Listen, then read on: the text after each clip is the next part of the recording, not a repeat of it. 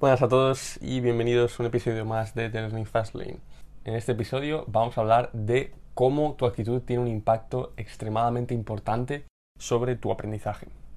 Para ello vamos a servirnos de la obra Mindset de Carol Dweck, una psicóloga de Stanford, que acuñó las expresiones de Growth Mindset y Fixed Mindset, que describían la actitud de la inmensa mayoría de personas. Vamos a explicar estos dos términos, el de Growth Mindset y Fixed Mindset, para ver a qué nos referimos. Las personas que parten de una mentalidad de crecimiento o growth mindset son aquellas personas que conciben que sus habilidades, tanto intelectuales como atléticas o artísticas, no son cualidades estáticas o fijas, sino que pueden desarrollarse con el tiempo y con el esfuerzo. Mientras tanto, las personas que parten de una mentalidad fija, fixed mindset, son aquellas personas que creen que cualidades como pueda ser, por ejemplo, la inteligencia de una persona haciendo matemáticas, son elementos inmutables de la personalidad de cada ser humano. Cabe destacar que estas actitudes las personas las pueden tener para ciertos dominios o para ciertas disciplinas, pero no para otras. Hay personas que pueden creer que las habilidades físicas se pueden mejorar, mientras que puede creer que las habilidades intelectuales son fijas, y al revés. ¿Cuántas personas has encontrado en tu vida que te decían que eran malas, por ejemplo, dibujando o bailando? Y sin embargo, cuando se trataba de hacer deporte, no tenía ningún problema en admitir y declarar que respecto a sus habilidades presentes habían puesto una gran cantidad de esfuerzo a pesar del talento del que partían. Es muy probable que tú en algún momento en tu vida hayas partido de esta mentalidad fija y hayas pensado que eras incapaz de mejorar en un determinado campo. Nuestro objetivo en el episodio de hoy es explorar cómo llegamos a incorporar esta serie de creencias en nuestra vida y cómo podemos cambiarlas para desarrollarnos como personas. Creemos que muchas veces llegamos a incorporar determinada mentalidad en nuestras vidas por la concepción ridícula que tenemos acerca de conceptos tales como pueda ser el de inteligencia. Tal vez incluso tú mismo pienses que la inteligencia es un factor inmutable de las personas y que al enfrentarse a determinado problema van a tener éxito o van a fracasar en función de ese factor. Pero la realidad no es esa. Seguro que tú mismo te has enfrentado a cierto problema que de primeras no has podido superar, pero que con el tiempo has logrado aprender y al final has tenido éxito. Acabo de recordar una anécdota muy graciosa que me pasó cuando hace unos años fui al médico con mi padre. En aquel momento yo tenía ciertos problemas de visión y los médicos supusieron que aquel era un problema neurológico. Casi que cuando fuimos a la consulta del neurólogo en cuestión, mi padre, de manera muy seria, le miró a los ojos y le preguntó ¿Y en estos momentos ya sois capaces de medir la inteligencia? El neurólogo, para su asombro, le devolvió la mirada a lo Clint y le dijo con toda seriedad ¿Pero de qué está hablando? ¿Qué era lo ingenuo en esta pregunta? Hay muchas personas que tienen una concepción completamente errada del concepto de inteligencia. Bajémoslo a tierra. Piensa en contextos muy mundanos en los que hablemos de inteligencia o de una persona inteligente. Vamos por caso que tu hermano, al que todo el mundo en tu familia concibe como una especie de geniecillo de las matemáticas, vuelve de la escuela con la última nota de su examen. Ha sacado un 10, como de costumbre. Tu abuela llama a tu casa para felicitar al niño. Todos están de acuerdo. Es una persona muy inteligente. Vale, ¿qué estamos diciendo aquí? No estamos diciendo nada más que este chico ha resuelto una clase de problemas con cierta soltura o incluso con cierta creatividad. Es obvio que esto, en el contexto escolar o académico, también se debe al hecho de que, dado un sistema de puntuación como es al que estamos acostumbrados en toda nuestra educación formal, existe una serie de criterios para comparar las habilidades de unos estudiantes y otros. Si decimos de una persona que es inteligente, obviamente lo decimos en virtud de que comparado con otras personas, muestra una serie de habilidades distintas o superiores.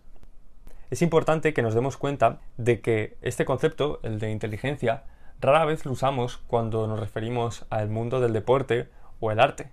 Muy a menudo hablamos de un artista creativo o innovador o de un atleta excelente, pero son pocos los casos en los que hablamos de un atleta inteligente. De un jugador de fútbol podemos decir que ha llevado a cabo una jugada inteligente. Lo interesante es darnos cuenta de por qué hablamos en estos casos de inteligencia.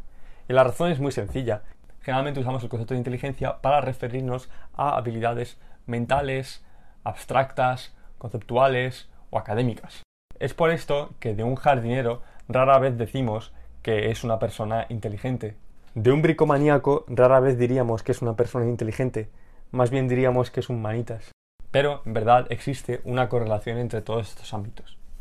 Usamos distintas palabras, como puedan ser inteligente, creativo, hábil, manitas, excelente, pero cuando utilizamos todos estos conceptos nos referimos a personas que destacan por una habilidad concreta. Medimos sus resultados cuando enfrentamos a las personas a cierto problema o cuando tratamos de medir cierta habilidad que tienen. Esto se puede aplicar incluso a animales. Decimos de muchos animales que son inteligentes si se enfrentan a ciertos problemas mejores que otros o, si los resuelven de manera más óptima o de manera más ingeniosa. Lo común a todas estas habilidades o a todos estos casos es que los resultados se pueden mejorar si uno entrena esa habilidad o si practica a menudo. Es posible que esto te resulte obvio si, por ejemplo, te dedicas a un ámbito académico y te has demostrado a ti mismo durante los años que eras capaz de mejorar en ciertas disciplinas dentro de tu estudio. Ahora bien, es probable que, por ejemplo, no hayas pintado nunca en tu vida y tengas una serie de concepciones bastante erróneas acerca de los elementos que se necesitan para ser un buen pintor. Es probable incluso que pienses respecto a alguna habilidad que únicamente los genios o los niños prodigios puedan dedicarse a esa tarea, puesto que se requiere una especie de extra del que tú no dispones. Pero lo que nadie ve de estos niños prodigios, de estos genios, es todo el tiempo que han dedicado a entrenar esa habilidad. Es posible que eh, tengan una facilidad inicial para empezar a producir buenos resultados en su dominio, pero para producir resultados realmente excelentes son horas, son horas y horas de práctica y de mejora. Y eso no implica que una persona normal o que simplemente no parta del mismo talento no pueda llegar a dar resultados similares si entrena al mismo tiempo o más. Simplemente parte de una pequeña desventaja respecto a la otra persona. El talento inicial no predice ni determina de manera exacta cuál será el resultado final de una persona en un campo concreto. Hay numerosos artistas a los que hoy en día consideramos como genios, pero que al empezar su carrera fueron considerados mediocres y muchos de sus resultados fueron rechazados inicialmente. Lo que hicieron fue practicar constantemente hasta llegar a ese punto. Podemos poner el caso de Van Gogh o de Pollock. Ambos fueron artistas cuyas obras inicialmente fueron rechazadas y fueron considerados como mediocres, pero fíjate a día de hoy cómo se les considera, como visionarios, como genios. Si esto se aplica a un terreno concibido como solo para personas que tengan el talento como es la pintura o el arte, imagínate qué es lo que se pueden hacer en otras disciplinas, en las que consideramos que se puede mejorar, ya sea en el ámbito académico o en los deportes. Una cosa que nos interesa mucho a Tulo y a mí es comprender cómo una persona que parte de una actitud fija puede llegar a adoptar una mentalidad de crecimiento. Recuerdo cuando era pequeño, a mediados de la ESO, detestaba que mis compañeros vieran las notas que yo había sacado en distintos exámenes y materias. Caso es que pensaba que si mis compañeros veían que yo había sacado una mala nota en un examen, pensarían que yo era esa clase de persona, que yo era estúpido y que no tenía ningún remedio. Esto es una cualidad muy común en las personas que adoptan una mentalidad fija. Y es que, bajo la mentalidad fija, no existe la posibilidad del crecimiento. Si sacas una mala nota, significa que simplemente no eres válido. Y esto es una propiedad inmutable, ante la cual no hay mucho que hacer. La pregunta más relevante es, ¿cómo llegamos a adoptar esta clase de mentalidad? ¿Cuáles son los factores que han influido sobre nuestra vida para que tengamos esta serie de creencias y sobre todo, lo más importante, cómo podemos hacer para cambiar nuestra actitud y permitirnos mejorar nuestras habilidades sin tener que intentar demostrar continuamente que somos válidos, buenos atletas o creativos. Está claro que cuando somos pequeños, la opinión de nuestros padres, de nuestros profesores, personas que vemos como nuestros superiores o personas a las que de alguna manera admiramos, tienen una gran influencia sobre nosotros. Al fin y al si tus padres te dicen que eres un negado para lo que sea, al final te lo vas a acabar creyendo. Es muy difícil contrarrestar esta opinión por la falta de referencias. Si la única opinión que has escuchado es la de tus padres y es una opinión como esa, negativa, la vas a acabar creyendo. Conforme uno va creciendo, puede ir ignorando algunas de estas opiniones, pero muchas de ellas se quedan y mucha gente se queda con la idea de que se le dan mal las mates por haber suspendido un examen o se le dan mal los idiomas o se le dan mal los deportes porque su profesor de educación física le dijo que estaban mal o por fallar la primera vez en montar en bicicleta y caerse no vuelve a montar nunca para no volver a enfrentarse al fracaso. La cuestión es que muchas de estas concepciones se pueden cambiar. Y ahora la pregunta evidente es cómo hacemos para adoptar una actitud de crecimiento. Es muy común en el mundo del desarrollo personal que nos encontremos con miles de relatos acerca de cómo los emprendedores a los que todo el mundo admiran llegaron a, crear grandes empresas y todos ellos partían de una mentalidad férrea, una actitud resiliente o una increíble ambición. Ahora bien, lo que vez se enseña es justamente cómo llegaron a este punto. En nuestra opinión, del mismo modo que una persona entrena todos los días para ser un poco más flexible, las personas que adoptan una mentalidad de crecimiento han entrenado con mucha frecuencia la autopercepción o la clase de juicios que hacen sobre sí mismos. Un ejercicio muy interesante que puedes intentar incorporar en, en tu día a día es el de comprender cuándo partes de una mentalidad fija. Así que la próxima vez que te encuentres diciendo cosas como, por ejemplo, se me da muy mal pintar o soy simplemente patosa, se me dan mal los deportes, no hay forma de que aprenda a programar. Piensa por qué estás diciendo esto y si realmente tienes alguna prueba que demuestre que esto es cierto.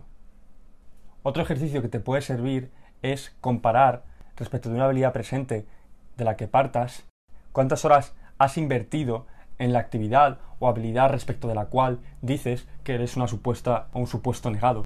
Esto, en última instancia, es un hábito. Y como contábamos hace unos episodios, una manera muy inteligente de desarrollar un hábito es rodearse de una comunidad donde este hábito sea común. Para decirlo de manera muy sencilla, si hoy en día formas parte de alguna comunidad donde eres a menudo juzgado por tus habilidades presentes, te recomiendo encarecidamente que cambies, aunque sea temporalmente, de ambiente o contexto. Pongamos por caso que en tu universidad existe un ambiente competitivo extremadamente tóxico. ¿Por qué no pensar en cambiarte de universidad o incluso irte a otro país a estudiar? Cuando los prejuicios en torno a una persona desaparecen, uno se topa con la claridad mental para poder reevaluar sus capacidades mentales, físicas, artísticas o incluso personales. Y es que hay mucha gente que también le da miedo quedar como tontos, quedar como tontos simplemente por equivocarse o por hacer una pregunta que a primera vista puede parecer estúpida o obvia. Pero cuando uno está concentrado simplemente en aprender, le da igual los juicios que hagan una persona de él. Al fin y al cabo, ¿cómo no va a fallar si está aprendiendo? Lo raro sería que le saliese bien a la primera. En los estudios de Carol Dweck pone precisamente esto en evidencia. Coge a un grupo de niños y observa a los que tienen esta mentalidad de crecimiento. Lo que ve es que para muchos de ellos hacer esa pregunta y aprender algo nuevo es precisamente una victoria. Mientras que para los que tienen la mentalidad fija, nunca van a hacer esta pregunta o casi nunca hacen esta pregunta porque les da miedo quedar mal frente a los demás. Les da miedo no ser válidos simplemente por haber fallado o por haber hecho una pregunta simple. Esto es porque en la actitud fija no hay espacio para la mejora. Esto no significa que fallar o fracasar, por ejemplo, suspendiendo un examen, no siente mal a las personas que tienen la mentalidad de crecimiento, pero lo usan como una excusa para poder mejorar, para poder aprender más. La gente que tiene la mentalidad fija, se ve en los experimentos, que lo utilizan como una excusa para ni siquiera intentar estudiar. Al fin y al cabo, si no se puede mejorar, ¿para qué van a intentarlo? Está claro que las personas que tienen la mentalidad de crecimiento obtienen mucho mejores resultados a la larga que los de la mentalidad fija, en una serie de situaciones muy distintas entre sí. Estas ideas tienen una aplicación muy clara en la educación. La manera en la que uno se dirige a sus alumnos parte directamente de, la actitud o mentalidad que tenga. Si uno piensa que las habilidades de sus alumnos no pueden mejorar, está claro que ni siquiera va a intentar enseñarles de la mejor manera posible y que más tarde no se sorprenda si los resultados que muestran los alumnos son mediocres. Esto es muy común en nuestro sistema de educación actual, sobre todo en nuestro querido país, Españita. Muchos profesores cuando se encuentran con un grupo de alumnos con dificultades, lo que hacen es ofrecerles problemas aún más sencillos de los que estaban haciendo, en vez de proporcionarles la ayuda adecuada para que se pongan al nivel del resto de alumnos. Seguro que en tu centro también existía la clase de los DIVER o los de diversificación. ¿Qué pasaba con estos alumnos? Muchos de ellos no partían de la mejor situación doméstica. Es posible que papá y mamá no tuvieran ninguna cultura y muy poca educación, y es muy probable que durante las cenas en su casa se hablara del último capítulo de Gran Hermano, de las mejores jugadas de Cristiano Ronaldo o de lo gorda que se había puesto a la vecina del quinto. Comprensible que dado este ambiente muchos niños no den el mismo rendimiento académico que otros. A este respecto es muy interesante un ejemplo que pone Carol Dweck sobre un profesor de matemáticas que da clase en una de las peores escuelas de un barrio pobre de Nueva York. Los alumnos de la clase donde este profesor tenía que impartir matemáticas tenían la fama de ser una panda de holgazanes y alumnos no particularmente muy brillantes.